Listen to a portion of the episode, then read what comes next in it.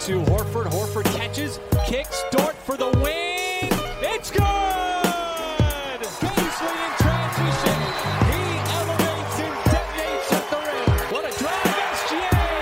Another and one. As Maladon bombing away from downtown has been on fire all night.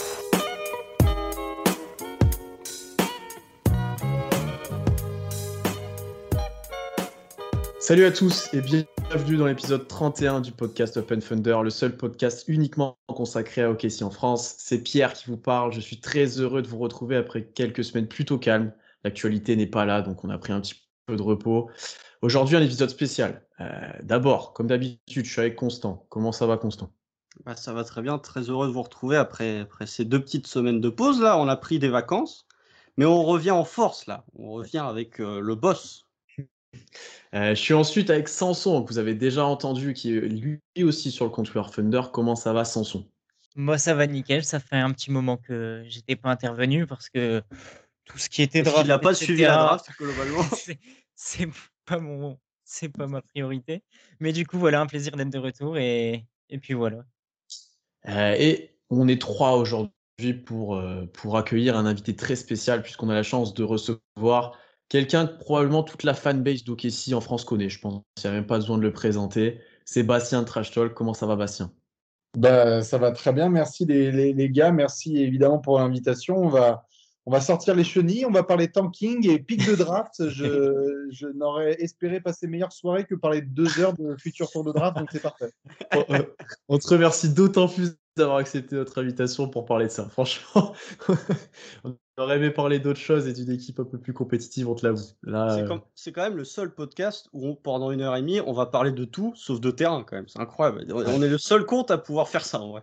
c'est ouais. Malheureusement, c'est votre réalité, mais ça va être intéressant d'en discuter parce qu'il y a, Dieu sait s'il y a des équipes qui essaient de passer par là et qui se demandent Mm. si, euh, si justement ils vont euh, soit vraiment aller très très haut, soit un peu tituber. Donc euh, il y a des vrais challenges. Ouais, et bah justement, si on a choisi de t'inviter aujourd'hui, Bastien aussi, c'est pas sans raison non plus. C'est parce qu'on voulait avoir un point de vue un petit peu extérieur euh, sur la reconstruction qui se met en place à OKC euh, depuis plus d'un an maintenant. Euh, et c'est un point de vue d'ailleurs qui peut différer un peu entre les fans bah, comme nous qui suivons la franchise au quotidien et qui ont un avis très arrêté souvent, et les non-fans qui peuvent avoir euh, bah, voilà, un avis différent sur le tanking, sur les joueurs aussi d'OKC. Euh, donc euh, ça va être intéressant à suivre. Euh, globalement, on a eu beaucoup de comparaisons, il commence à en avoir plus en plus avec le process de Philadelphie il y a quelques temps maintenant, qui a plus ou moins marché, ça c'est un autre débat. Mhm. Euh, Est-ce que pour toi, Bastien, déjà ce- cette reconstruction et ce- cette demi-saison de tanking, voire euh, plusieurs saisons qui arrivent, on ne sait pas, euh, c'est quelque chose qui était nécessaire, voire obligatoire pour OKC, ou alors c'était vraiment, c'est vraiment quelque chose avec un grand risque qui au final n'apporte pas forcément grand-chose? Sur la, sur la demi-saison qui vient de se jouer ou Ouais, sur, sur, la- sur- sur globalement le plan qui est mis en place. J'ai envie de dire déjà à partir de la demi-saison là, et puis peut-être Ouais. sur le futur, parce que je pense que la saison prochaine, on est parti aussi pour un tanking. Donc, euh, Ouais. Ah bon? Première, nou- première nouvelle. Je pense que globalement, euh, bon, évidemment, euh, comment ne pas parler de Sam Presti, dont on a prononcé le nom à, à plusieurs reprises. Je pense que ce qui est intéressant avec Sam Presti, vous l'avez vu au fil des années, c'est que lorsqu'il faut prendre des risques, il y va à fond. Et je pense qu'il n'y a, pas- il y a, il y a rien de plus difficile pour des fans et pour une franchise d'être dans le ventre mou de la NBA. Euh, soit on vise Mm. très très haut, ce qui a été le cas pour vous très très rapidement euh, pendant la décennie euh, précédente, soit on va très très bas. Et pour une raison qui est assez simple, c'est qu'aujourd'hui, si vous êtes general manager NBA, le sésame, vraiment le- le- le- l'espèce de, de, de vraiment de, de bijoux à mettre sous les yeux des autres franchises, ce sont des pics de draft. Alors certains les utilisent pour drafter, mais d'autres les utilisent aussi pour créer des packages. On a vu comment ça s'est passé avec euh, justement Westbrook lorsqu'il a été transféré. On a vu pareil pour Paul George euh, du côté des Clippers. On a vu ce qui s'était passé avec Anthony Davis, avec Jrue Holiday. En gros, on hypothèque votre avenir contre des pics de draft, donc euh, pour récupérer justement une superstar. Et je crois qu'à ce jeu-là, Sam Presti tente, selon moi, une route qui est unique parce qu'elle est vraiment, et je tiens à préciser d'entrée, différente de celle du process de Philadelphie quand même. Parce que du côté de Philly, tu n'avais pas cette accumulation de first pick. euh, tu avais, ce côté un petit peu, je trade beaucoup mes vétérans pour prendre des joueurs undrafted. Il y avait le cas avec Robert Covington euh, et avec d'autres, même avec Jeremy Grant au début qu'on a récupéré en cours, de, en cours de route. Mais là, du côté de Casey, t'as pas cette volonté entre guillemets de, de, de tester en fait des joueurs. Tu peux tester entre guillemets, mais tu as une volonté vraiment d'accumuler des pics, mais dans le premier tour et haut en fait, je trouve. Ce qui diffère en soi du process? Ouais, tout à, tout à fait. Et puis, puis il y, a aussi des, des garçons. euh, Enfin, il y a- il y, a une différence aussi de de- d'image, c'est que je pense que depuis l'arrivée du Thunder euh, en NBA, s'il y a bien un truc qui est absolument indéniable, c'est le centre de formation d'OKC. C'est-à-dire que tu as des gens qui passent et littéralement démarrent ou relancent leur carrière à OKC. Et à la différence de Philly, où tu étais un pit stop. Enfin, je veux dire, demander à Jalil Okafor ce qu'il est devenu en passant par euh, Philadelphie, je suis désolé, mais moi je considère que c'est un crime sportif. Euh, et c'est non pas contre Jalil Okafor, mais je pense que c'était un garçon qui était bourré de talent. Et combien de fois on a vu des jeunes bourrés de talent tomber dans le mauvais endroit, où on l'a foutu avec du Nerlens Noël, avec du, avec du, du Joel Embiid, etc. Et où au final, c'était même plus du sportif. Alors que là, quelque part, à, à, à OKC, d'entrée, on vous dit OK, filez-nous un tank, pas très bon shooter, mais extraordinaire défenseur qu'on va faire bosser. Et on a eu la saison dernière des matchs à 40 points de Lugensdorf. Il y a une formation. Et je trouve que de base, ça se diffère de, de ce qui s'est passé à Philadelphie parce qu'à Philadelphie, ils se sont dit OK, on va tanker, mais on veut une production immédiate. On veut Joel Embiid, rookie de l'année. Bon, ça a été Brogdon, mais ça aurait pu être lui. On veut Ben Simmons, rookie de l'année. On veut du first pick, first pick, first pick. Vous n'avez pas pour le moment de first pick, en tout cas le premier, premier pick de la draft, j'ai envie de dire. Ouais. Euh, mais ça ne vous empêche pas de, de, de développer vos joueurs. Tous les, allez voir les effectifs des Sixers des, des, des années précédentes. C'est une hécatombe sportive. Après, tu peux en faire un, tu peux en faire un times up, c'est extraordinaire parce qu'on sort des noms genre Tony, Tony Broten, euh, euh, Jared Bayless. Jared Bayless euh, et, et d'autres garçons comme ça. Et il y, a des- il y a des belles stories. Robert Covington, c'est un des noms qui émerge euh, du process. Mais qu'on ne me dise pas que c'est euh, qu'il est suivi par 15 pélos. C'est le seul mec qui a survécu à cette horreur. Bah, bah, tu vois, tu as, pris l'exemple de Jaleko Okafor, mais même l'exemple de Markel Fultz. Markel Fultz, euh, il est arrivé, euh, il, était très fort en sortie euh, de NCAA, il est arrivé à Philly, il a fait trois mois qui étaient catastrophiques, et un an et demi après, il partait à Orlando. Après, il y a aussi il y a- un truc que moi j'aime bien prendre en compte aussi, c'est alors c'est un très bon centre de formation comme tu l'as dit au Kessie, mais je trouve que le choix des joueurs va aussi dans ce sens-là. Euh, les paris ne sont pas faits n'importe comment. Enfin, c'est tout le temps des, des mecs avec une culture intéressante et des- un aspect mental très intéressant qui sont draftés. Un Dort qui a galéré, j'ai envie de dire, presque tout son cursus universitaire et même avant, qui est undrafted et que tu vas relancer, que tu vas responsabiliser, même quand il y avait Chris Paul, etc. Euh, Il y a pas mal de joueurs comme ça qui sont un peu revanchards et qui, dans, dans, dans la bouche de tous les insiders de- d'un peu du front office avec Presti, euh, ça sélectionne d'abord un peu à la culture et qui fit avec euh, bah, cet aspect. T'es à Oklahoma, quoi. T'es pas à New York. C'est pas. Ah, c'est totalement ça. hein. C'est bah, typiquement, moi je l'adore parce que c'est on se fout de la gueule à cause de son mulet, mais le, le joueur, moi je l'aime beaucoup, Kenrich Williams.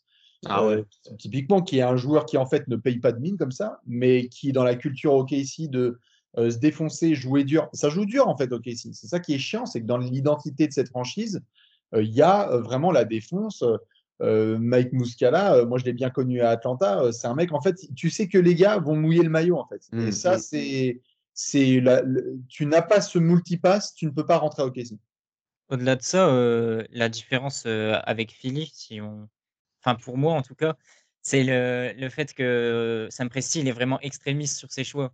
Il va pas, enfin il a décidé de prendre des choix de draft, il va en prendre des tonnes, des tonnes, des tonnes, des tonnes, des tonnes, et il est obligé de passer par la draft pour reconstruire sa franchise. Du coup, il, il passe par là, il va dans ses choix à fond. Et au-delà du centre de formation qui est peut-être supérieur à Oakley ici par rapport à, par rapport à Philly, je trouve que c'est ça qui est très marquant dans la reconstruction du Thunder. D'ailleurs, Bas- Bastien, par rapport à, à- à ces pics de draft, c'est une question que j'avais un peu pour plus tard, mais on va l'aborder. Est-ce que tu penses que ça peut devenir un handicap? Dans le sens où euh, là, tu as une, montagne de pics, tu en as plein, mais est-ce que les équipes peuvent pas être beaucoup plus demandeuses par rapport au Kessie Euh, Est-ce que petit à petit, tu peux accumuler peut-être trop de prospects ou trop de joueurs? Bon, pour l'instant, c'est pas le cas. Et est-ce que à l'inverse, tu peux tomber dans euh, dans, quelque chose que Presti a fait notamment la dernière draft quand il a, il a tradé le, le choix 16 pour deux futurs pics, dans où tu veux que des pics et pas de joueurs? Est-ce que tu trouves que ça, ça peut être problématique peut-être à, à moyen terme, on va dire? Je, pense que là où Précis parfois m'inquiète un peu, c'est qu'il y a trop d'accumulation. Euh, c'est croire qu'on domine le jeu des négociations. Et en fait, la NBA, désormais, le, futur, il est à 9 mois ou un an et demi. Les mmh. joueurs bougent tout le temps, en permanence. Euh, et, le niveau de, de compétitivité pardon, aussi impacte le moral des joueurs. Des joueurs comme Luka Doncic et Zion Williamson, qui sont des superstars, hein, euh, qu'on ne dise pas ce que, qu'on me fasse pas dire ce que j'ai pas dit, mais à peine ont-ils euh, terminé leur contrat rookie qu'ils mentionnent déjà ou il y a déjà des mentions d'insatisfaction au sein de la franchise. C'est donc il faut faire très attention au fait que ce n'est pas parce qu'on a un joueur que du coup, tranquille, son contrat rookie va se développer, on va prendre la team option, il va être là et on va bien le dorloter comme il faut. Non, c'est ce qui fait d'ailleurs qu'il y a eu des rumeurs premières autour de Shaggy Juice Alexander. On peut les, on peut les tacler comme on veut, mais hmm. le talent, il est indéniable. Mais par contre, merde, euh, il y a des joueurs à Philly qui se sont dit, bah, moi, j'ai envie d'apprendre à gagner, en fait. Et c'est pas, et c'est pas avec des pics de draft que je gagne des matchs. Donc, je crois que sur, sur l'aspect d'accumuler trop de pics, je pense que c'est très bien d'avoir de la flexibilité parce que c'est devenu l'arme numéro un euh, pour, euh, pour se reconstruire. Il faut être flexible. Il faut être flexible financièrement, parce qu'on n'a même pas encore parlé de fric, mais vous étiez dans une merde noire il y a deux ans et demi. Je veux dire, c'était un scandale. Euh, et, c'est quelque chose d'ailleurs dont on ne parle pas assez avec Sam Presti, à, mon sens, c'est qu'il y a eu aussi de la distribution de contrats où parfois on disait genre, bon, maintenant on se fout de la gueule des Pélicans avec Steven Adams, bon, qui l'ont refilé aux Grizzlies, mais je pense que vous avez bien toussé pendant quelques mois quand même. Ah bah oui, oui, les deux dernières années là c'était compliqué, mais même Enes à l'époque. Hein. C'est ça, c'était compliqué. Donc si tu veux, pour répondre à ta question, moi je pense que je ne sais pas si ça va handicaper. Je pense que la, la logique qui, je pense que vous avez vu, qui est souvent raconté autour de Casey, la logique, c'est, c'est un petit peu une référence au baseball, c'est tu as envie d'avoir le maximum de balles qui sont données euh, vers toi pour que tu tentes un home run. Et en fait, tu as beaucoup plus de chances de faire un home run si on te balance 37 balles que si on t'en balance 4, en fait. Mais il existe un scénario aussi où, en fait, un mec qui en a 6, il fait 2 sur 6, et un mec qui en a 37, il fait 2 sur 37. Et puis après, tu as, le côté aussi euh, des, détails qui ne peuvent, pas, peuvent pas être gérés par Sam Presti. Typiquement, on l'a vu lors de la loterie. Lors de la loterie, on avait plus de 75% de chances de, de, se retrouver avec un pic dans le top 5. Quasiment euh, une chance sur deux d'avoir deux pics dans le top 5. Au final, on s'est retrouvé avec un choix 6. Il y a, un moment où tu peux pas euh, en fait accumuler des pics de draft. C'est bien, moi je trouve que c'est très bien parce qu'on le voit un joueur comme Joe Holiday, qui est, pas, qui est un joueur très fort, hein, on l'a vu lors des finales, mais qui n'est pas non plus un joueur du calibre d'Anthony Davis, euh, ne serait-ce que récupérer un joueur comme Joe Holiday, il faut lâcher 4 ou 5 pics de draft. En fait, il y a une inflation des pics de draft qui a commencé au moment du trade de Paul George, je trouve. Et aujourd'hui, si tu veux récupérer une superstar, il faut lâcher un certain nombre de pics, ça devient hallucinant. Donc c'est bien d'avoir une certaine flexibilité, mais d'un certain côté, quand tu es OKC et que tu es une franchise qui ne peut pas signer de gros joueurs via la free agency, il te reste quoi pour avoir tes superstars? La draft. Mais la draft, en fait, ça dépend pas que de toi. Ça dépend d'un facteur qui est la loterie. Et on l'a vu cette année. Euh, T'as beau avoir fait une demi-saison dégueulasse pour maximiser tes chances, t'avais beau avoir le pic des Rockets qui potentiellement pouvait te revenir, tu t'es retrouvé à piquant 6. Non, bien sûr. Et, d'ailleurs, ça me fait parler ça me permet de parler d'un point qui est, je pense, assez important parce que je l'ai vu en front. Euh, je ne vais pas cacher l'amour que j'ai pour mes, pour mes petits Hawks et mes petits Piu Piu, dont, dont, dont évidemment. Mais euh, moi, si, si, vous voulez, le, truc que je trouve dommage, c'est que on a souvent, nous, tendance, derrière nos écrans et dans nos canapés, de regarder des reconstructions comme c'était des trucs euh, normaux, etc. Oui, il y a des pics, et puis on verra la saison, et puis on va tanker, et puis voilà. Mais mais il y a des carrières en jeu, en fait. Et c'est là que moi, parfois, mmh. ça travaille avec le Thunder, c'est que un mec comme Shai Gijus Alexander, je pense que Trey Young, notamment, on a discuté en interne, et j'ai énormément aimé, et c'est pour ça que je dors tranquille, parce que tous les soirs, j'ai Travis Schlenk en général manager. C'est pas euh, mal. C'est que c'est un, et c'est une jeune superstar qui a dit, moi, j'ai besoin de vous montrer que s'il y a un effectif compétitif, je peux faire des dingueries. Et je pense qu'un mec comme Trey Young, son image, il y a un an, elle était totalement différente parce qu'on disait ça fait des stats dans le vide, son équipe n'ira jamais en playoff, c'est un mec qui fait le show, et bon, c'est une merdasse. Alors qu'aujourd'hui, après avoir été en finale de conférence, les Hawks vont avoir 20 matchs en antenne nationale. Et, si je fais ce comparo, c'est parce qu'un mec comme Shaggy Alexander, je pense que personne n'est en capacité de dire que ce mec n'est pas une potentielle superstar, mais que quand, parce que ce sont des trajectoires de carrière, tu es obligé là de passer par, euh, par, par cette reconstruction, Et puis tu, peux avoir un contrat comme, comme jamais tu vas en retrouver dans l'histoire de ta vie ou des générations futures. Il vient de signer 170 millions de dollars. C'est des choses qui, qui modifient votre avenir. Enfin, je veux dire, il, marque la lignée de sa famille à tout jamais. Malheureusement, il y a aussi une carrière qui est en jeu. Et pour un, un garçon comme Shai, je veux bien voir comment ça va se passer parce que Devin Booker, ça a été pareil. Des énormes performances dans des équipes qui étaient à chier ou qui avaient du mal avec leur reconstruction à passer un step jusqu'à ce qu'il y ait un nouveau management qui dise on arrête l'accumulation de pics et on essaye de faire quelque chose. Et il y en a qui sont vus comme des teubés. Je, continuerai à rester dans le bateau de Carl Anthony Towns en disant que ce mec est un monstre, mais qu'il est entouré d'un management de merde qui continue les reconstructions. Et donc, j'ai juste peur de ça pour certains. Euh, pour Théo Malédon, pour Lugensdort, pour Shaggy Alexander, pour de futurs gars, pour peut-être peut-être pour Josh Giddy, pour d'autres garçons qui malheureusement vont devoir peut-être être un peu utilisés comme, euh, bah, comme des cartes FIFA en fait, plutôt que des joueurs avec des vraies carrières à développer. Mais Après, justement, tous ces, tous ces gars, ils sont encore euh, ultra jeunes. Et euh, Shea, là, il a encore euh, un contrat. Il a le temps de se développer. Tu, tu prenais l'exemple de Booker. Euh, Booker, au final, euh, il y a eu le trade de Chris Paul et ça a changé, euh, ça a changé toute sa franchise. Et maintenant, il, il est en capacité de jouer le titre et c'est c'est- enfin, c'est bien mieux. Maintenant, sa carrière, elle est clairement lancée et il y a de quoi, il y a de quoi faire, quoi.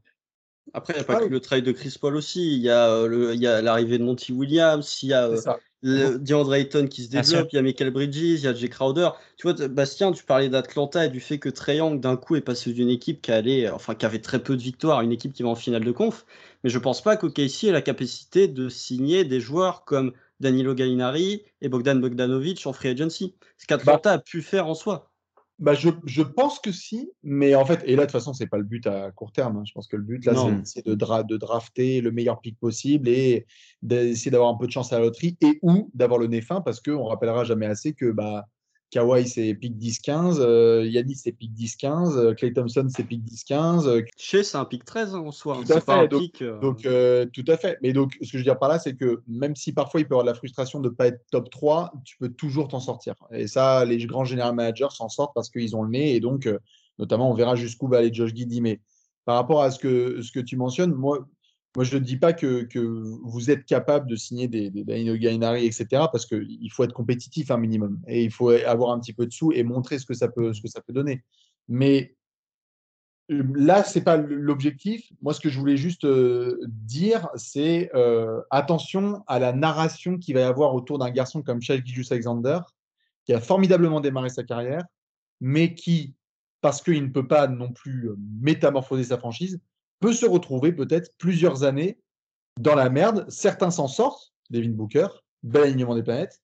Certains, euh, Towns, euh, bon, pas tout à fait la même. Quoi. Donc tu serais plutôt dans l'optique, du coup, entre guillemets, de construire autour de chez, genre euh, de, prendre des joueurs qui fit bien avec lui, voire des potentiels plutôt role-players. Tu vois, si on parle de la dernière draft, un Kispert par exemple, des joueurs comme ça.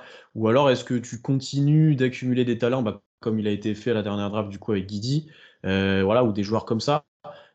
Est-ce que tu te bases en gros sur, sur cette petite, cette petite euh, structure que tu as bah, avec Malédon que tu as cité, Dort, euh, chez bah, peut-être beaucoup dans le futur, etc. Ou est-ce que, est que tu fais encore des paris, à, des paris à tout va en essayant d'avoir le meilleur talent possible, même si ça va un peu empiéter sur les plates-bandes des autres joueurs que tu as déjà Je pense que c'est tôt. Je pense que c'est tôt, et notamment euh, sur un aspect euh, assez simple, c'est que Devin Booker, dès sa troisième saison, il plantait 70 points dans un match NBA. Et en fait, on s'est regardé, regardé, Enfin, je veux dire, j'adore Shaggy Jus Alexander, mais il ne fait pas encore ça.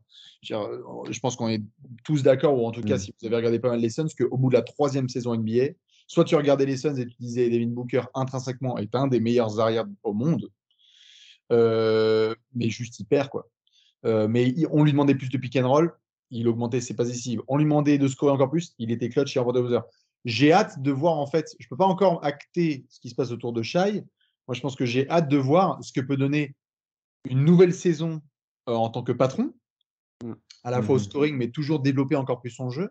Euh, j'ai hâte de voir aussi ce que peut donner une nouvelle saison en tant que patron et leader, c'est-à-dire, c'est qui Shai Alexander C'est un mec qui fait des grosses stats ou c'est un mec un peu vénère? Parce qu'il y, y, a différents radiants. Il y a le radiant Devin Booker où en fait le mec il dit Moi j'en ai putain de marre, maintenant je veux gagner, donc je tape du poing sur la table et arrêtez vos conneries. Ou alors un peu plus qu'Anthony Towns, sympathique, gentil, mmh. dont certains se tapent avec parce qu'ils sentent qu'ils peuvent aller un petit peu sous sa peau Et, du coup, on peut abuser un petit peu de toi. quoi. Je veux bien voir quel est le caractère qui se développe de Shai, parce que dans les skills et dans le jeu, je pense qu'il est capable d'être une superstar. Est-ce qu'on va avoir en fait ces espèces de matchs que vous avez certainement vus avec les KD, Westbrook, Harden, etc., qui sont des matchs en quoi Ça va être sa quatrième saison, là, Shai? Quatrième? Est-ce qu'il y a des matchs où en fait, on est en plein mois de février, là, il met genre, il est à 29 points à la fin du troisième quart, le Thunder est à 13 points de retard, et en fait, il finit à 45 points. Vous voyez ce genre de truc? C'est des moments qui marquent, en fait. C'est des moments qui marquent pas que les fans, etc. C'est des moments où les managements entiers se disent genre, wow, on a discuté avec des coachs, on a discuté avec des adversaires, et ils ont dit là, là, c'était un match de superstar, en fait. Et j'aimerais bien en voir un peu plus de la part de Shai. Bah, t'as, as, un match la saison dernière pour moi qui représente ça, c'est le match contre les Spurs en retour de All-Star Break, où il n'a pas été élu All-Star, où il plante 42 points. Où là, pour le coup, tu as, un vrai euh, match de chez où il dit Ok, non, je suis capable, j'aurais dû être All-Star. Ça dépend, mais en tout cas, il avait les stats largement pour être All-Star. Et là où il fait vraiment un gros match, un statement game où il dit Je suis capable de mettre 40 points en fait. C'est ça. Après, dans, dans, dans, le leadership, moi je trouve, après, euh, nous on voit tous les matchs, donc forcément, euh, tu vois, on, on, suit la franchise, les insiders, etc. Donc on voit peut-être plus de trucs que chez que le fan NBA global qui s'intéresse de, de près au Thunder, mais pas autant que nous. Mais euh, chez, moi je trouve que tu parlais, tu vois, du côté de Devin Booker en disant ça me vénère, j'en ai marre de perdre, j'ai envie de gagner, ça me fait chier. Donc un petit peu de leadership, tu vois, en soi, de, tenir ce genre de discours. Et en même temps, le côté Anthony Towns, de rester gentil et courtois, je trouve que chez sur ce qu'il a montré euh, sur sa première saison en tant que patron, il a montré un petit peu des deux en fait. Je trouve qu'il a, mhm. sur certaines séquences, il a vraiment montré un côté leadership. T'entends les, les déclarations de Darius Baisley, de Lugensdort en, en conférence de presse de fin de saison, où ils disent, ils soulignent l'apport qu'a eu Chris Paul dans le leadership de chez. Mais en même temps, j'ai pas l'impression que Shea va être quelqu'un qui va faire chier son chier entre guillemets son management ou qui va faire des sorties un peu bizarres euh, dans les médias en disant euh, moi je veux retourner en playoff l'année prochaine. Je trouve qu'il a ce côté vétéran tout, tout en sachant ne pas créer un sbull dans sa franchise en fait. Bah, c'est pour ça que j'ai besoin de temps avant de m'exprimer sur Shai, parce que c'est un formidable joueur, mais ce que cherche la NBA, ce que cherchent les managers, ce sont des alphas. Mm. Euh, ce sont des types qui, qui, en fait sont trop forts et trop déterminés pour, euh, pour, euh, pour rester en fait en cage quelque part. Ils finissent quelque part par driver un peu ta franchise parce que dans le recrutement, dans la manière de faire, dans la manière de construire, mmh. avec un type d'arrière, comment est-ce que tu fais? C'est ce qui fait aussi que je suis un peu sur la réserve, c'est que je vous cache pas qu'on est dans une ère où, à la différence des années 90 ou 2000, être un arrière et être le meilleur joueur de son équipe titré, c'est compliqué. Mmh. C'est à, moins que là, on nous sorte un exemple récent, mais on est vraiment dans l'ère de l'aile. Dans l'ère de mmh l'aile et du 4, euh, capable de jouer un peu de tout. On est passé par la main euh, en début de décennie précédente, mais euh, aujourd'hui, on regarde des Ardennes, des Bill, des DeRozan, etc. Et on dit plus genre, bah, peut-être que tu es plutôt le deuxième ou troisième meilleur joueur en fait d'une équipe qui va chercher le titre. Oui, bah, ça fait depuis, euh, je crois que ça fait depuis, euh, même pas, depuis, depuis Kobe, en fait, que le MVP des finales n'a pas été soit un ailier, soit un ailier fort. Tu regardes à partir de 2011 jusqu'à 2021, euh, le MVP des finales, ça a toujours été un ailier ou un ailier fort. Donc, ça, ça, devient, ça devient compliqué, en fait, au bout d'un moment. Mais, mais après, je trouve que chez, tu vois, je pense pas, moi, personnellement, que ce soit ton franchise player. Je pense que ça peut être un excellent lieutenant, vraiment un excellent lieutenant. Mais pour moi, il me manque encore une pièce, et on revient sur les pics de draft. Il me manque vraiment cette pièce, cette énorme pièce, ce mal alpha, comme tu dis, qui va permettre au Thunder d'être réellement compétitif et de viser très très haut. Mais euh, n'empêche que. Sauf, si chez le prouve la saison prochaine, ça c'est quelque chose qu'on a beaucoup parlé nous.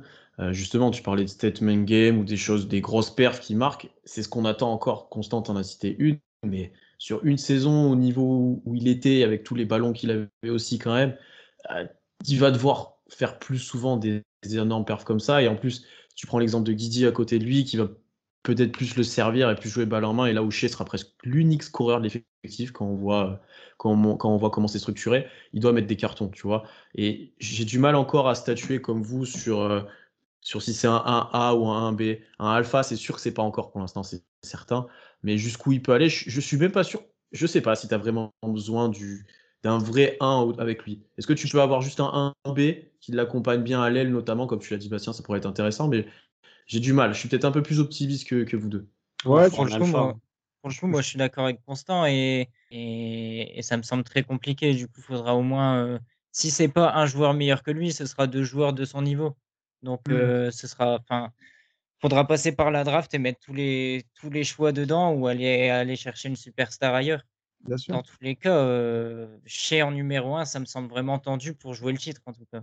Après, quand, quand tu parles de deux joueurs de son niveau, je suis pas tout à fait d'accord parce que j'ai l'impression que, tu vois, on l'a vu par exemple sur ces finales là entre les Suns et les Bucks, tu avais quand même des équipes qui se valaient. Mais c'est juste en fait la différence, c'est que Giannis Antetokounmpo était trop fort. Tu ne peux plus en fait, tu peux plus avoir trois joueurs excellents pour gagner le titre. Il te faut vraiment un joueur extraordinaire. Et on l'a vu, les. Suns, il leur manquait, sans critiquer Devin Booker hein, ou Chris Paul ou DeAndre Ayton, mais je trouve qu'il leur manquait, tu vois, ce côté superstar qui est vraiment capable de tout écraser comme l'a fait Giannis. Et pour moi, c'est ce qui a fait la différence dans ces finales. Et je suis pas sûr que Shea, et si tu mets d'autres joueurs de son niveau, soit réellement capable de le faire. On Ouais, est bien et- placé et- pour le savoir. hein. et- Avec KD et Russ, on est bien placé pour le savoir à l'époque. Ah, bien pense. sûr, mais, mais- mais regardez, même, même là, si on veut- moi, c'est un, un jeu que je m'amuse souvent à faire pour essayer de voir quel est le niveau intrinsèque d'un d'un joueur. Donc, j'invite nos, nos chers auditeurs à le faire s'ils le désirent. Euh, c'est c'est ce qu'on appelle, euh, c'est ce qu'on appelle les sans chasuble au playground. C'est-à-dire que tu prends une ligne, là, on est, on est littéralement au playground, on n'a pas de chasuble, on a tous les maillots. Et tu, mets- et tu mets Shai Alexander, Zach Lavine, et il m'en faudra un troisième. Jamorant Non, il me faudra plus un arrière. Bill, non, c'est un peu trop. Non, Bill. Mais, non, ouais, non, mais non, vous savez quoi? On va faire encore mieux. Shai Alexander, Zach Lavine. Vous dites Zach aux Lavine. gens, vous dites aux gens qui prendre, juste en- entre les deux. C'est sur le global, on est en sans chasuble. Là, c'est vraiment au global, c'est intrinsèque, technique, qualité, expérience, leadership, etc. Euh, vous, vous- vous pourriez avoir une hésitation, j'imagine, entre Zach Lavine et Shai Alexander. Ouais. C'est serré, C'est- ouais. C'est c'est kiff-kiff. hein, je veux dire, vous pouvez dire qu'en effet, Shai, vous prendriez plutôt Shai, mais enfin, je sais pas, c'est quoi vos réponses? Moi, je pense que je prends chez moi. Ok. Moi, je prends Ouais. Zach Lavine. Moi, si vraiment on joue Playground, je prends Zach Lavine. Ah ouais, Et, Ah, en, c'est et en ça. fait, et en, fait, en fait, si je vous pose la question, c'est pour un exercice simple, c'est que là, euh, c'est Constant qui a dit euh, Shea ou c'est Pierre? Non, c'est c'est Pierre. moi. c'est- Pierre. Bon, j'ai pas l'impression qu'il y avait un écart énorme, tu me dis, hein, mais entre Shea et, et Zach dans, ta, dans, ta- dans ton choix. Non. Je pense que tu prends non. mais l'é- l'écart est pas énorme. On est d'accord. Donc, du coup, je pose la question est-ce que vous pensez que Zach Lavine est l'option numéro un d'une équipe qui a cherché le titre? Non. Non. bon bah, Ouais, Bon, bah, peux, bon, bah, du coup, vous avez votre réponse, mon chat Guy Alexander. Ouais, tu vois ce que je veux dire c'est, c'est tu- peux même prolonger le jeu. Tu vois, le son chasuble entre Jalen Brown et Shea. Je pense que tout le monde prend Jalen Brown. Tout le monde prend Jalen Brown. Et tu pourtant, pas Jalen Brown, c'est le deuxième, c'est c'est juste le deuxième meilleur joueur de son équipe. d'une équipe qui essaye pas au titre du tout. d'aller, ouais, qui essaye de chatouiller le meilleur de l'Est. Donc, c'est pour ça qu'il faut laisser du temps à Shaggy Juice, essayer de voir quel est son Mhm. niveau, jusqu'où il peut aller. Et parfois, ça passe par un bel alignement des planètes, et parfois, ça passe juste par des saisons statement. Il y a des Ouais. saisons où il y a des mecs qui arrivent, genre, on a regardé, l'alignement des planètes a fait que Wade a eu très très tôt chaque dans sa carrière. Mm. Mais il y a un moment où lui, il a dit, il a tapé du poing sur la table, il a fait sa saison 2009. Il a été arrêtez de me faire chier, je vais être meilleur marqueur, meilleur défenseur, meilleur contrat, meilleur machin, meilleur truc, et juste vous n'allez rien pouvoir faire. Et peut-être qu'il faut l'année 4 ou 5 de Shai, dans laquelle il nous montre juste que c'est un mec qui, qui, qui, qui peut mener une franchise, en fait. Après, quand tu vois la, la première partie de saison de Casey, juste avant qu'il se blesse, puisqu'il a quand même loupé la moitié de la saison, elle est pas si horrible que ça. hein. En termes de bilan, je parle. Je crois qu'OKC est à 16-19 au moment où Shea joue plus de la saison.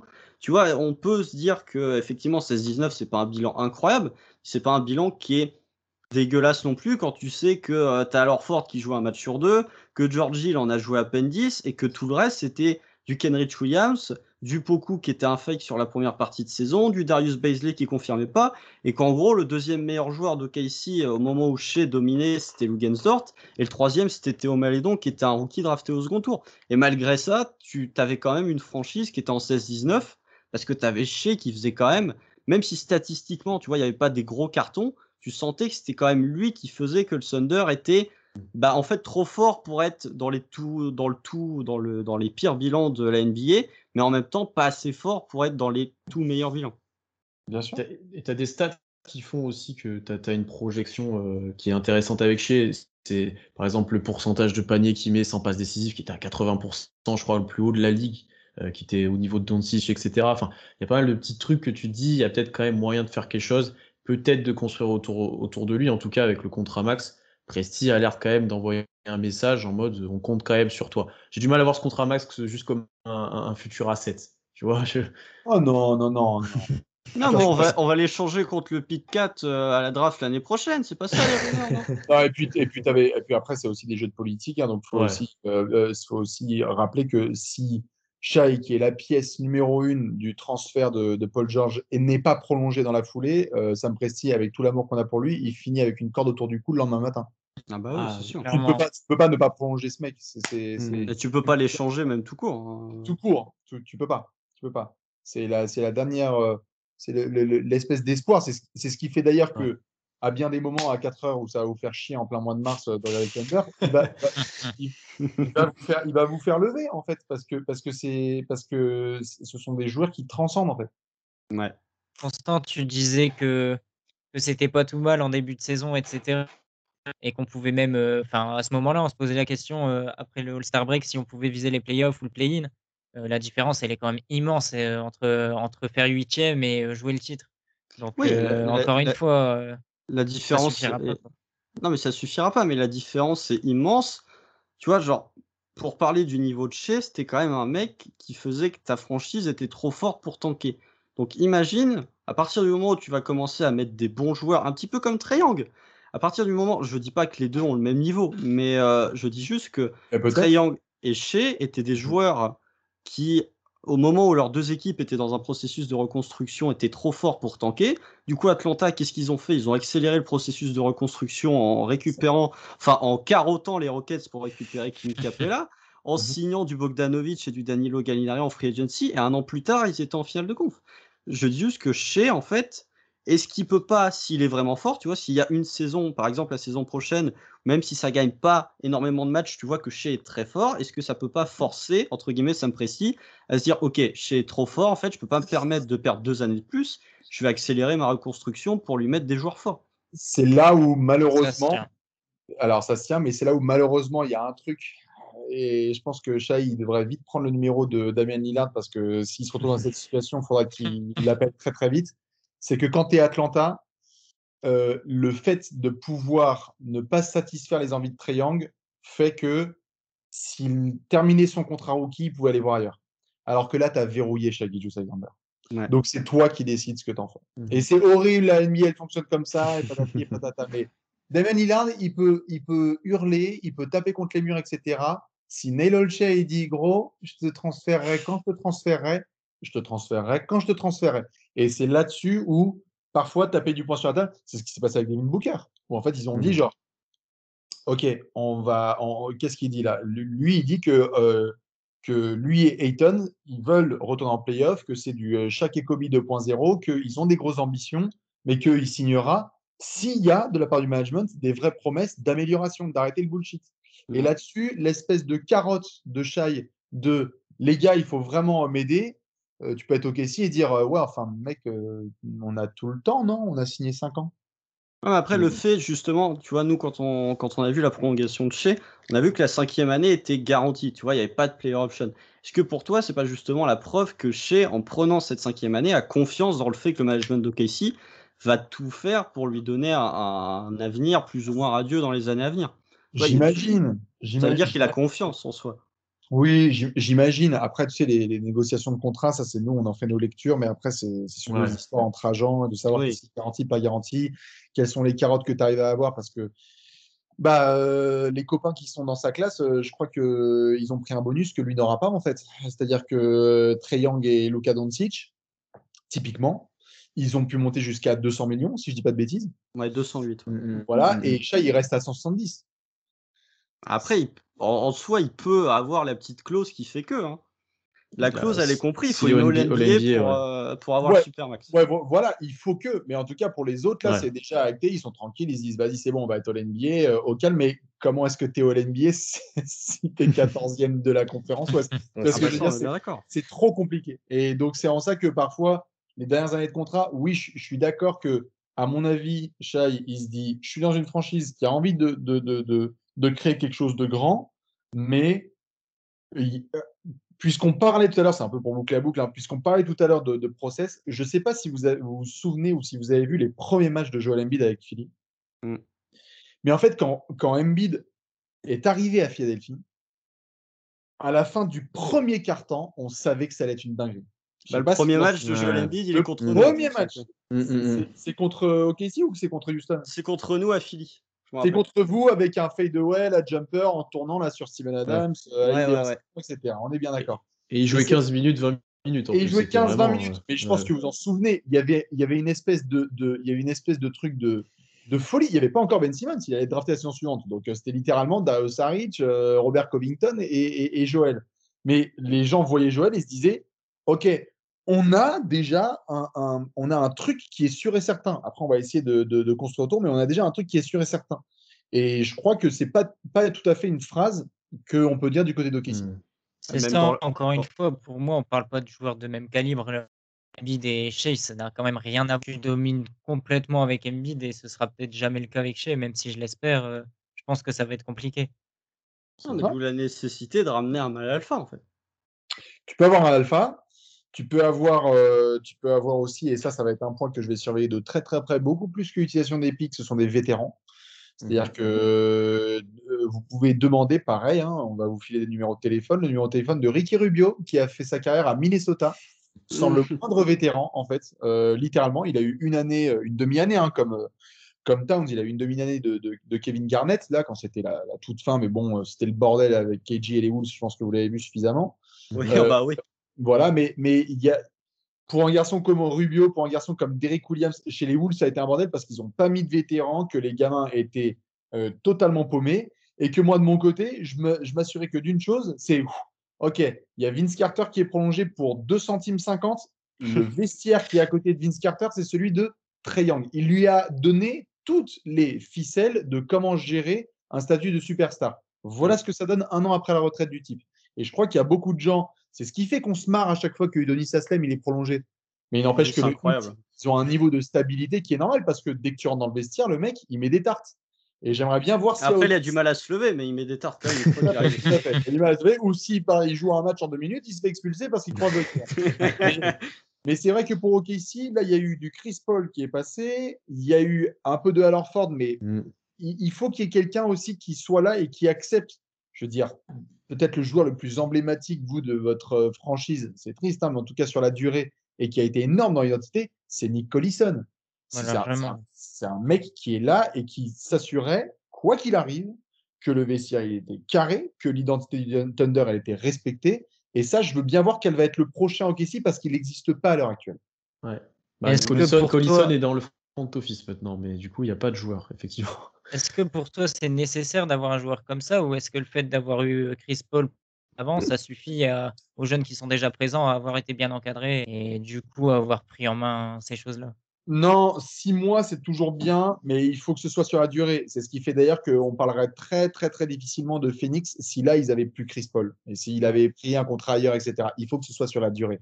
Il faut que tu aies le Alonso Morning qui a formé Udonis Aslem, qui lui va former Bama Debayo. Et ces mecs vont devenir des tauliers. Et tu as des franchises où tu as des tauliers. Ce sont des mecs qui s'assurent juste que le truc soit carré. Et comme par hasard, les franchises les plus stables, ce sont les franchises où il y a des tauliers en permanence. Et c'est, je crois que c'est un aspect, au-delà des jeunes, au-delà des, balles de ping-pong et des pics de draft, qu'il faudra surveiller parce que le, le meilleur apprentissage, c'est sur le terrain et avec les darmes.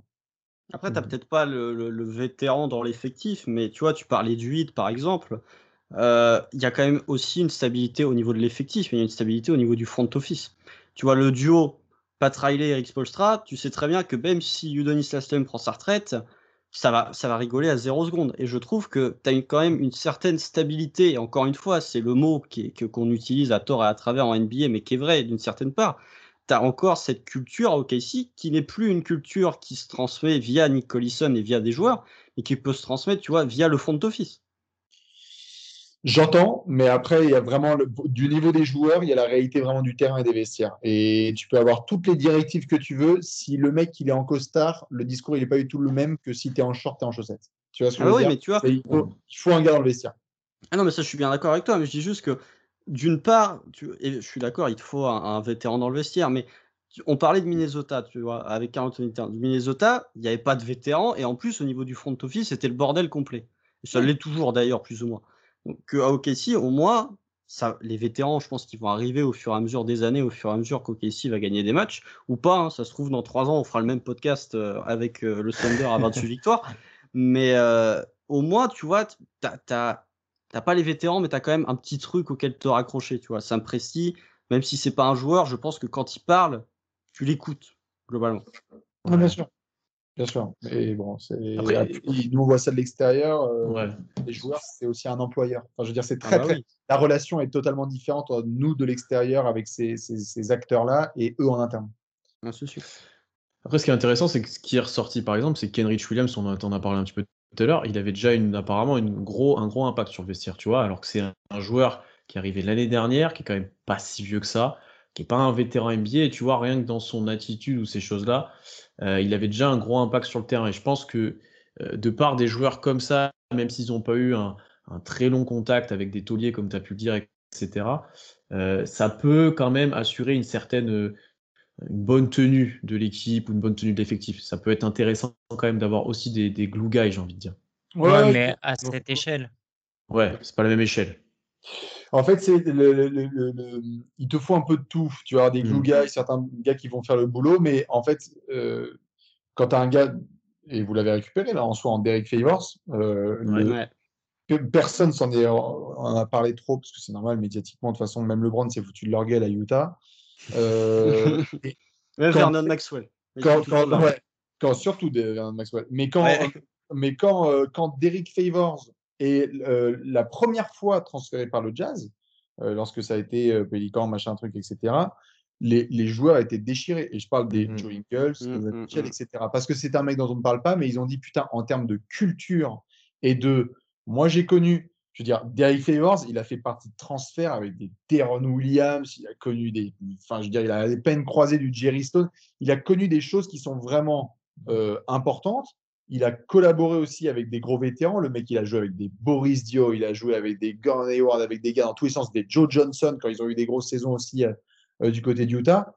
Je crois qu'un mec comme Derek Favors, c'est important. Ce qu'il faut aussi, c'est pas juste avoir un mec qui a 34 ans parce qu'il a 34 ans, mais il faut surtout un mec qui a 34 ans et qui a connu en fait la finale de conf et Mhm. qui sait à quoi ça ressemble quand tu es le, le 14 janvier et que tu te ramènes après trois jours bien fatigants, euh, et que tu traînes les pattes parce que c'est ton road trip à la con, là, que tu en as marre, tu as juste envie d'entrer à la maison et tu es dans une salle hyper hostile, là, il faut qu'il y ait un mec qui, qui ait connu ça, en fait, et qui sache dire à ce moment-là, oh putain, les gars, on, on- on- on se réveille là, on se reprend, on va voir les bons mots. Et ça, euh, Derek Favors remplit ce rôle, et je crois qu'il va bien le faire cette année. Je pense que plus d'une fois, il va être vé- vénéré pour ça, s'il reste.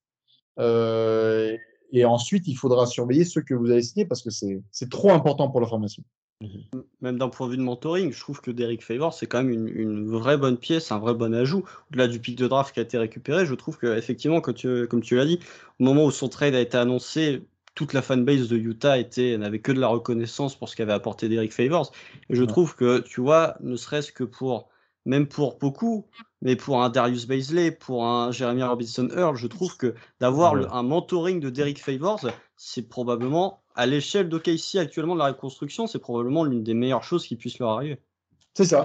C'était c'était une très bonne nouvelle, moi, quand je, quand je, je l'ai vu euh, arriver, parce que je me suis dit, OK, case vétéran, check. Check. Ouais. C'est même pas en plus comme si tu pouvais compter sur un coach qui pouvait se ramener à chaque temps mort avec des bagues et dire, hé, les mecs, moi, j'ai connu les finales de. Non, non, non. C'est clair. Même, Ça, même, ton, même, ton, même ton coach, il est lui aussi en dépucelage, excusez-moi de l'expression, mais il est, même ton coach, il est un peu aussi en genre, euh, wow, là c'est mon premier road trip, là c'est mon premier back-to-back, là c'est la première fois que mon siège il est un petit peu chaud là parce que je commence à avoir des rumeurs. Donc c'est important d'avoir ces gars-là parce que tu, tu n'as pas cette figure d'autorité et elle ne peut pas être en costard ou avec euh, des lunettes dans le, dans le front office. Il faut que ce Mhm. soit dans le vestiaire.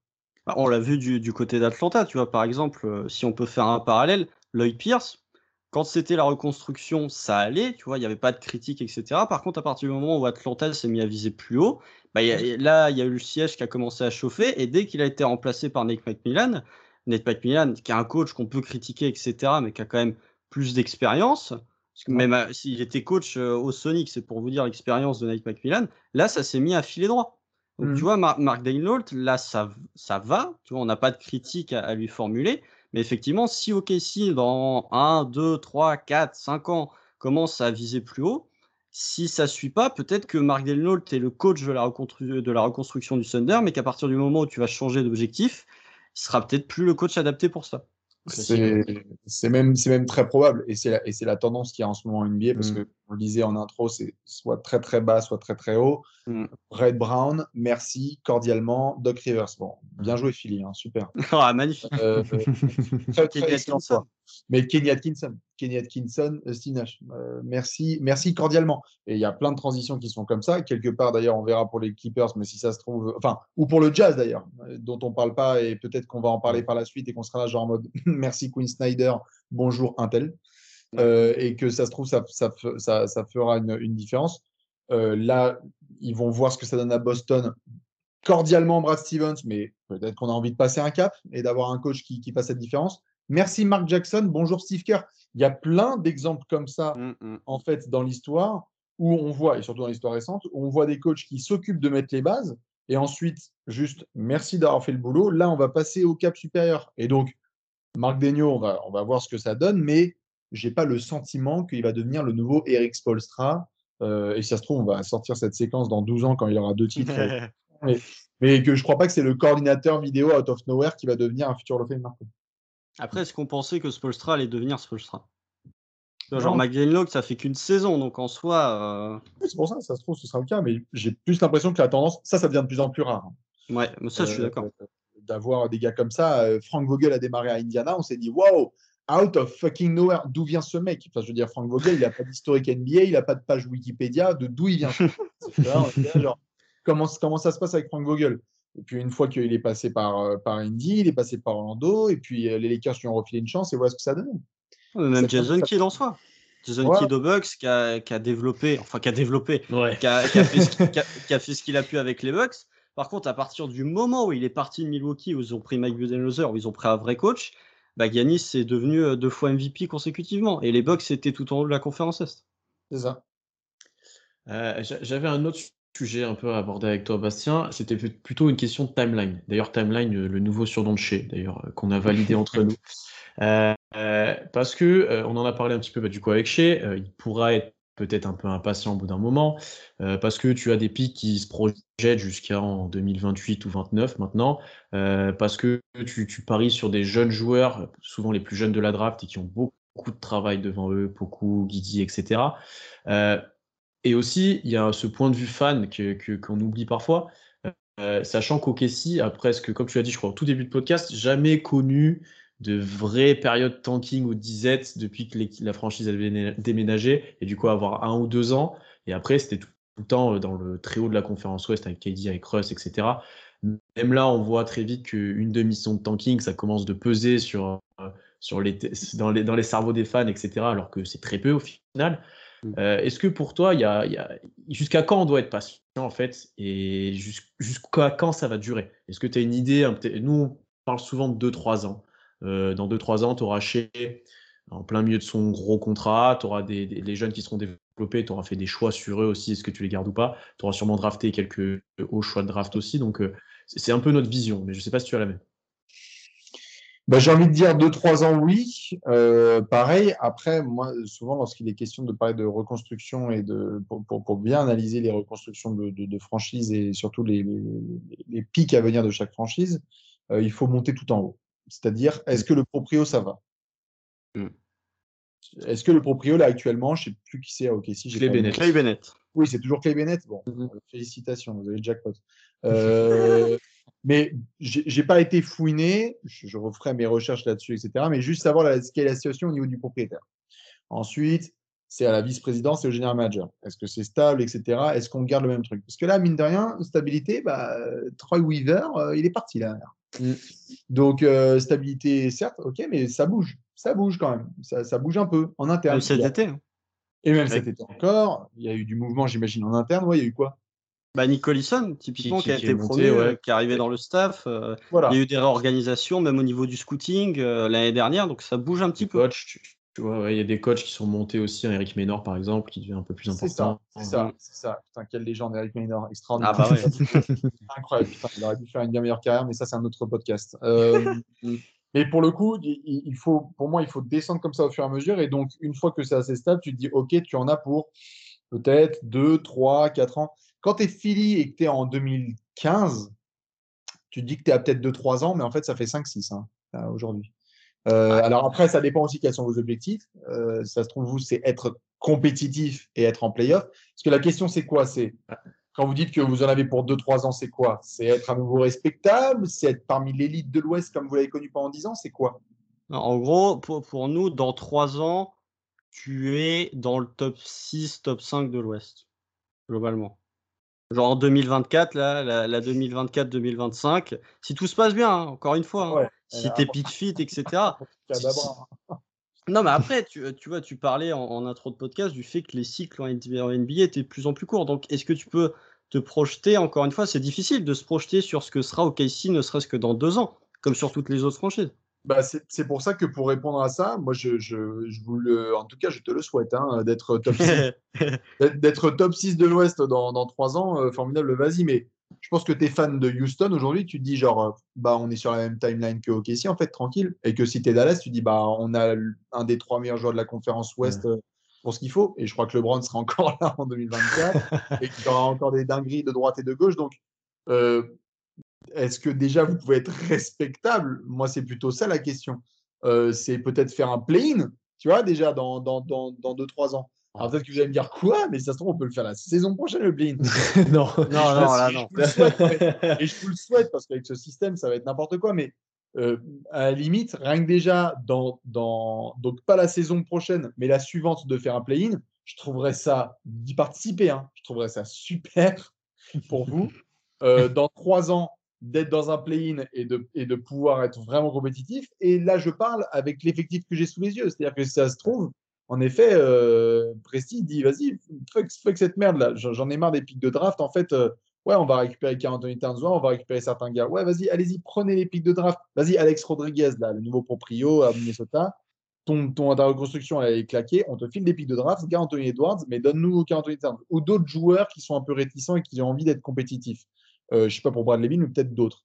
Euh, à ce moment-là, oui, évidemment que là, moi, j'ai envie de dire trois ans avant d'être un potentiel top 8 euh, de, l'Ouest, mais toutes ces timelines peuvent être complètement explosées par un gros transfert qui a lieu la saison prochaine. en tout cas, pour le moment, je viserais plus ouais, 3-4 ans avant d'être respectable. Quoi. Et plutôt 4-5 ans avant d'être mais encore une fois, ça dépend. Mais j'ai juste que là, dans, votre effectif, je, n'ai pas de Joel Embiid, par exemple. Donc, je ne peux pas ah dire dans trois ans, tu es déjà hyper. Euh, parce qu'en plus, là, il y avait Joel qui débarquait, mais il fallait mettre Ben Simmons, il fallait signer des mecs, ils ont récupéré Jimmy Butler. Enfin, il y a eu du travail pour être demi-finaliste de l'Est. Hein. C'est quand même un truc euh, de, de gueudin. Hein. Après, Philly, en, soi, moi, je trouve pas que le process de Philly soit raté. Le, non, le, process est une réussite jusqu'au tir de Kawhi en soi et l'intersaison de merde qu'a suivi après avec Tobias Harris à Ford. Pour moi, si, si Philly avait poursuivi dans cette optique de, même s'il ne voulait pas forcément rester à Philly, mais à partir du moment où tu avais Jimmy Butler, Ben Simmons, Joel Embiid et Tobias Harris, hmm. pour moi, le process était une réussite. C'est ce qui a été fait ensuite du process par des gens qui n'étaient pas Saminki qui a fait foirer tout le bordel. Mhm. Ah, tout à fait. Mais tu vois, quand on refait les comparaisons là tout à l'heure, et, euh, dédicace à notre cher Billy Donovan du côté de Chicago, si on regarde notamment le, la reconstruction, etc., Chicago, depuis le transfert de Jimmy Butler, on peut le dire, ils sont en reconstruction. Ils essayent là un petit peu. Avec... Ils vivotent là. Plus, hein. Ouais, mais ils se posaient des questions aussi. Ils faisaient des podcasts il y a deux ans en se disant Zach Lavine, Mark Cannon, Mark Zach Lavine qui est option 1, etc. Bon, et on pouvait très certainement se dire allez, à 2-3 ans. Bon, bah, 2-3 ans, c'est aujourd'hui. Donc, euh, j'essaie de voir, mais on ne savait pas à l'époque qu'ils allaient laisser les RN à Carnisobas, etc. Donc, il y a plein de choses qu'on ne peut pas encore euh, anticiper et, euh, et qu'on va découvrir avec bonheur pour, euh, pour le Thunder. je crois que Sam Presti, au fond, il a envie d'être compétitif. Donc là, il passe par un gros creux de la vague, mais il va très vite rebondir. Ça, je pense qu'il n'est pas parti sur un truc de 4-5 ans. Ça, c'est mon intuition.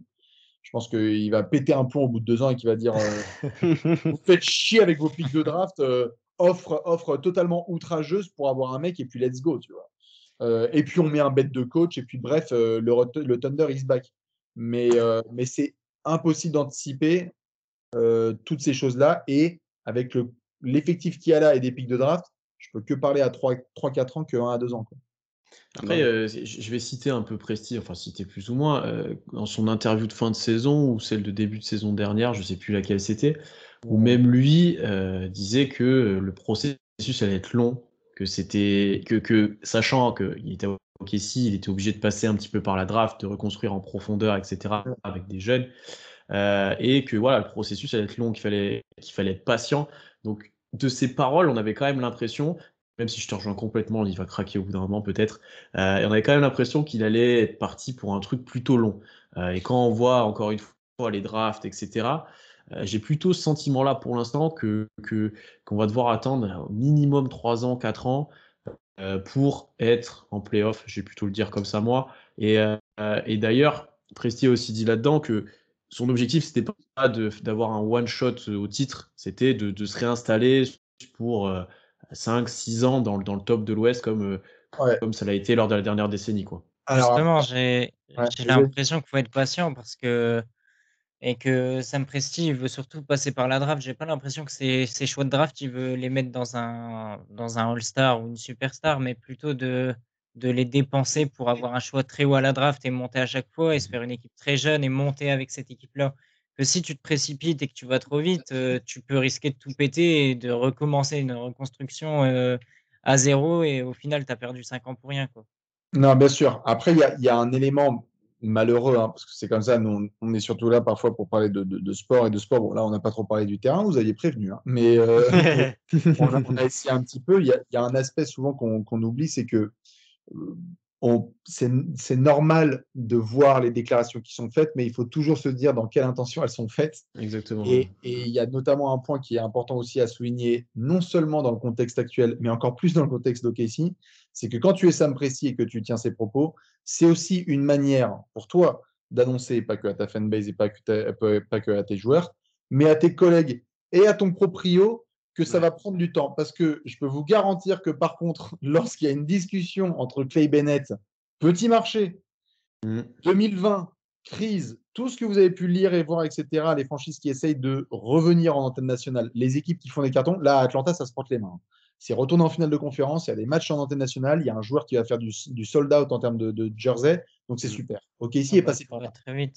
Mais c'est un, un, petit marché, OK, ici, même s'il y a beaucoup d'habitants et une grosse passion autour de ça. Et oui, tu peux être un général manager qui dit ça va prendre du temps, mais les textos, c'est absolument pas cela. Donc, c'est aussi une manière logique d'utiliser les médias pour envoyer. C'est normal, hein, ça fait partie du, bah jeu et c'est pour ça que c'est la ligue la plus puissante au monde. Hein. Mais c'est aussi de la part du management de dire Ouais, ouais, Clay, j'ai entendu, je sais très bien que ça devrait être à un ou deux ans et qu'on doit re-remplir à fond la Chesapeake et que ça devrait être tout le temps sold out et qu'il doit y avoir des maillots vendus comme ce fut le cas avec KD, Harden, Westbrook, etc. Et ouais, c'est vrai que là, quand on fait des camemberts comparatifs, bah, on avait 34 matchs en international. Et maintenant, on n'a plus que 3. Et ça, ou zéro même. Ou zéro même, exactement. Mais du coup, si je mentionne ça, c'est parce que parfois, on a tendance et c'est logique de regarder les, les, mmh déclarations et dire oh, T'as vu, il a dit ça. Mais en, mais en fait, il y, a il y, a tellement de stratégie et de politique derrière que moi, en tout cas, la lecture que j'ai, notamment de ses propos, c'est qu'il y a du vrai, ça va prendre du temps, mais c'est aussi Ouais, euh, laisse-moi tranquille, laisse-moi travailler un peu mmh. tranquille parce que si tu penses que je vais reconstruire ça en deux ans, euh, ouais, j'ai pris des décisions là avec Paul George, Westbrook, etc. Mais euh, j'assume, j'assume publiquement euh, et, si je me fais euh, virer, j'aurais assumé publiquement jusqu'au bout, en fait. Des décisions qui allaient dans ton sens, puisque je t'ai fait économiser des sous de Luxury Tax. Donc, euh, tu vas me laisser une année de plus, au pire. Ouais, ouais, Après, c'est des calculs. Hein. C'est des calculs entre Luxury Tax et, le fait d'être une franchise respectable et qui est capable d'être compétitive. je me demande ce que préfèrent les proprios. si Bennett décide de mettre un gros coup de pression, que ce soit comme tu l'as dit, que dans 2-3 ans, il faut absolument que ce soit compétitif, euh, ça peut aller vite, effectivement, après. Hein. Moi, je ne serais pas étonné, en tout cas, que pour Sam mmh euh, dans un an et demi, euh, il y ait quelques premiers roulements de tambour. Je ne serais absolument pas surpris. Mais ce ne serait pas contre son taf. On serait tous sportivement genre, oh mon Dieu, oh là là, mais ce serait absolument de ne pas prendre en compte la, le, constat et le contexte financier. Bah, l'exemple Saminki, hein, globalement. Saminki, euh, tout le monde a salué son taf après, pour le coup, parce que euh, quand il faisait ses moves, tout le monde le, critiquait, en disant que c'était le pire GM. Euh, mais au final, il faisait, lui, il savait ce qu'il faisait. C'est juste que au-dessus, on lui a pas laissé le temps d'accomplir vraiment ce qu'il voulait faire jusqu'au bout. Et il y, a des- il y a des franchises là, euh, comme on en parlera dans les, dans les 30 previews, où t'es les Cavs, euh, ils sont pas censés avoir un effectif euh, ultra compétitif, mais la directive, Mm. donc c'est pas Kobe Altman, c'est Dan Gilbert. Directive, c'est quand même de dire on va être compétitif, donc ne touchez pas à Colin Sexton, ramenez du vétéran, soyons compétitifs, parce que tu envoies un message à tes fans, ça consomme du maillot, ça va dans la salle, ça remet un peu de buzz, et donc ça remet un peu de beurre dans les épinards. Et il y a beaucoup de franchises qui vont se battre là sur les prochains mois pour mettre du beurre dans les épinards, parce qu'en un an et demi, bah, il y en a qui ont pris sacrément cher. Quoi. Ah, c'est sûr. Surtout que les hein. Bennett est, est- est l'une des, enfin l'un des proprios avec le moins de fortune de, de tous les proprios NBA. Bah, tu me vois venir, et qui a payé un nombre de taxes euh, ces dernières années. Ouais. À mon avis, si tu veux, euh, moi je suis Clay Bennett, et si nous on a des réflexions à la moi je suis Clay Bennett dans nos canapés, imaginez lui dans son bureau. Et Lui, c'est avis, pas un canapé qu'il a, c'est une villa globalement. mais, euh, Ouais, voilà. Donc, à mon avis, le mec doit se dire Ouais, oui, ouais, ouais, bah ouais, ouais, je, je vois bien, mais tiens, c'est marrant, euh, Sam, attends, fais voir le bilan. Ouais, on a zéro bague, on a perdu nos joueurs phares, il y a trop de pics de draft. On va... Bon, bah, écoute, je pense qu'on. Bonne continuation. Genre, moi, je, je ne serais absolument pas, absolument pas étonné qu'il puisse y avoir un shitstorm comme ça, euh, un début de shitstorm comme ça dans d'ici un an et demi, donc euh, au bout d'une saison et demie, quoi. Euh, parce, que, euh, parce que les proprios soit sont malins, type euh, la famille Harris euh, du côté de Miami ou les Spurs avec la famille Holt, etc., et comprennent que ça prend du temps, soit tu es avec des abrutis, et je pense que vous êtes particulièrement bien lotis dans le sens, euh, qui ne comprennent pas que ça prend du temps, en fait. C'est sûr, mais même, même dans, dans la fanbase, ça peut être compréhensible, mais nous, quand on a fait la draft, il y avait beaucoup de réactions où ça commençait à légèrement se retourner autour de Sam Presti, même au moment du buyout de Kemba Walker. Là aussi, ça a commencé à se retourner euh, vers Sam Presti en comprenant, enfin en voulant s'impatienter, en disant euh, qu'est-ce qu'il fait, Sam Presti, il gâche des saisons, etc. Alors Ouais. qu'au final, lui, je pense que dans sa tête, il sait pas encore tout ce qu'il va faire, mais je pense qu'il a quand même une ligne directrice qui est assez bien tracée. Oh, il a son plan en tête. hein. Bah, je, je lui souhaite bon courage, hein, parce que là, je Bah, non mais vraiment, je lui souhaite bon courage parce que je connais pas beaucoup de GM qui vont être dans une situation aussi euh, triangulaire que celle que je vous disais en petit marché, propriétaire stressé et besoin de résultats. Alors ça, c'est une recette. Moi, je l'ai connu dans plein de franchises. C'est une recette. euh, en tout cas, elle se sert pas au restaurant. hein. Ça, c'est sûr et certain. ça, peut, ça Ou un peut- mauvais. ça peut très vite mal finir, quoi. Et je dis pas ça pour. Putain, j'ai jeté un, un coup dans- de mood dans le podcast. Wow Mais en Ah, même là, temps, euh, déjà discuté, c'est ça dans la fanbase. Ouais, bah, tous- tous les auditeurs là vont être en mode Ah mince, en fait, on est dans la merde. Non, mais après, genre, genre, tu, peux, tu peux faire un parallèle. Pour moi, il y a un parallèle à faire du côté soit de Détroit, soit du côté d'Orlando, je trouve. Ces deux équipes. Si tu prends une équipe, pour moi, c'est pas Houston, parce que Houston, même s'il y a une rivalité, pour moi, Houston est dans un. Même si la timeline peut se ressembler, pour moi, c'est un, un autre cas différent. Tu vois, Jalen Green, par exemple, la saison rookie de Jalen Green, je pense que tu parlais de maillots, de gens qui vont se ramener dans la salle. Le fait que Jalen Green est un joueur qui va être spectaculaire va potentiellement peut-être pas en saison rookie, mais en année 2, lui ramener euh, bah, des gens dans la salle, faire vendre des maillots. Peut-être qu'en antenne nationale, ils vont se dire on va le prendre, etc. Je trouve que du côté, que ce soit de Détroit, Cade est- un joueur très très fort. Il n'y a pas besoin de le dire. Mais est-ce que c'est un joueur qui va te ramener des fans dans les salles comme peut le faire Jalen Green? Je ne suis pas convaincu. Et du côté d'Orlando, pour moi, tu es un peu dans la même merde. Du côté, est-ce qu'Orlando est un petit marché? Bah, En tout cas, il n'est pas aussi gros que celui de Miami en termes de free agent.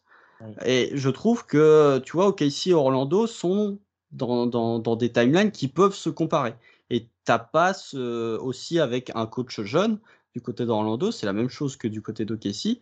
Mais au moins, tu vois, OKC taché, entre guillemets.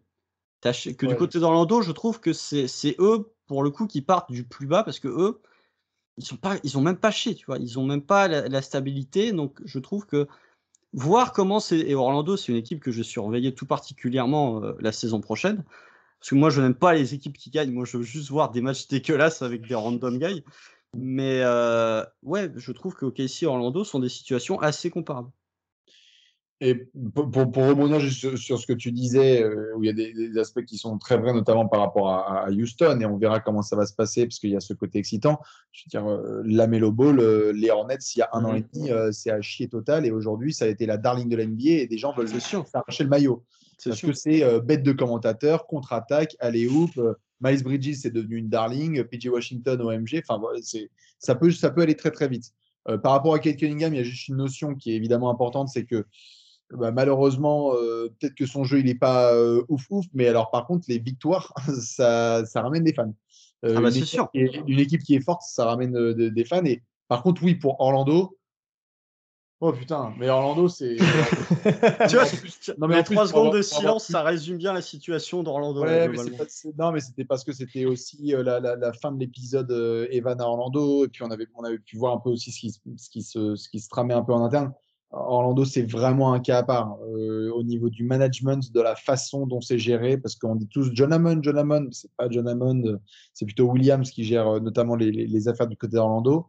Euh, et, et du coup, c'est c'est un cas tout à fait à part. Euh, et on va voir comment est-ce qu'ils vont euh, démarrer avec euh, Mosley, ancien assistant de Rick Carlisle, euh, euh, là en tant que coach. Mais euh, les timelines ouais, sont similaires. Et je pense que s'il y avait des fans d'Orlando qui étaient dans le podcast, tu leur dirais, les gars, vous pensez que vous allez être respectables et compétitifs d'ici 2-3 ans? Je pense qu'ils rigoleraient eux-mêmes. Ils te diraient, euh, bon, faut- volontiers, quoi, même dans la, conf- ah, dans la conférence Est en plus? Ouais, ouais, euh, plutôt Ah 3, 4, 4, 5 peut-être. Moi, la question, je leur pose même pas, ou en tout cas, je dis pas 4-5. C'est genre, est-ce que dans 15 ans, vous voulez être respectable globalement? Ouais, ouais, ouais. Non, mais ils ont même pas Shai, donc c'est pas pareil, évidemment. Euh, je, je pense qu'on va arrêter là. Euh, Bastien, merci beaucoup. On a fait un grand tour là de toute la reconstruction Ah, de la merde, stratégie que tu à suivre. Ah ouais, ouais. On a fait, on a fait un peu plus d'une heure sans parler de terrain. C'est c'est un truc, je pense qu'on n'avait jamais fait nous non plus. C'était très intéressant. Pour, pour les fans de jeu, euh, ben désolé. désolé. En même temps, si t'es fan du jeu, tu regardes pas au KC Non, c'est globalement. vrai, c'est- c'est vrai, c'est vrai. Puis c'est l'intersaison, on aura le temps d'en reparler Ouais. plus tard. Ça. En tout cas, merci infiniment euh, d'être venu nous parler avec nous et d'avoir pris le temps euh, dans, dans- dans cette intersaison euh, de discuter du Thunder. Pas l'équipe la plus hype du moment, il faut quand même l'avouer. Euh, donc, on invite bien sûr tout le monde à suivre Trash Talk et on a hâte de voir euh, vos previews dans pas si longtemps que ça au final. Et on sait que celle d'Okessi, bah, elle sera pas forcément très positive, on imagine, donc on a hâte de voir ça. Très rapide, elle va arriver très rapidement. Ah bah globalement, ouais, il y aura pas longtemps à attendre pour avoir la note. hein, Ça c'est sûr. Ouais, là-dessus, vous allez vous régaler. Non, mais en tout cas, merci pour, pour l'invitation, évidemment. euh, et, et à ceux qui écoutent, euh, surtout bon courage et tenez bon, parce que il y, y a un truc- il y a- il y a un truc qui est très dur, c'est la reconstruction. Par contre, il y a un truc qui est très fort, et ça, vous allez devoir malheureusement passer par là, et c'est très bien. C'est que ceux qui se souviennent de l'effectif du Thunder 2021-22, c'est- dans 5-6 ans, ce seront, des, ce seront des cracks de leur franchise. Et c'est pas Ceux qui qu'il ont vu- faut un- Ceux qui ont vu le moins 57 contre les Pacers l'année dernière, là. Ah, Ouais. Oh, Que j'ai live arrête, tweet, arrête, que j'ai live arrête. tweet, c'était Bah, incroyable. ce, sont les, ce sont les années process hein, de, de Philly quand il y avait, euh, quand il y avait euh, tout un tas de dingueries avec euh, des matchs à moins 73 points, etc. Donc, bon courage, soyez patients, il faut passer par là. Parfois, les étoiles sont alignées, parfois, ça se passe. Peut-être que vous êtes une franchise où il y a eu une décennie avec des histoires sur euh, ça mène 3 à 1, et puis un joueur qui s'en va, et puis machin, et puis finalement, tu passes par le bas pour rebondir.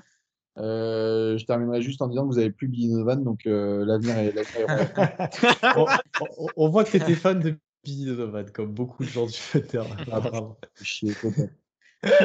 Ouais, merci les gars, en tout cas, pour l'invitation. Bah, merci à toi. Merci à toi. Euh, donc on vous invite bien sûr à suivre partout notre actualité sur notre site euh, web wearethunder.fr, partout sur Twitter, Instagram, notre chaîne YouTube, en format audio partout aussi podcast. Et on sera bientôt de retour aussi sur Twitch pour un gros live là qui arrive. Donc euh, rejoignez tout ça, abonnez-vous et on se retrouve très vite. À bientôt. Salut.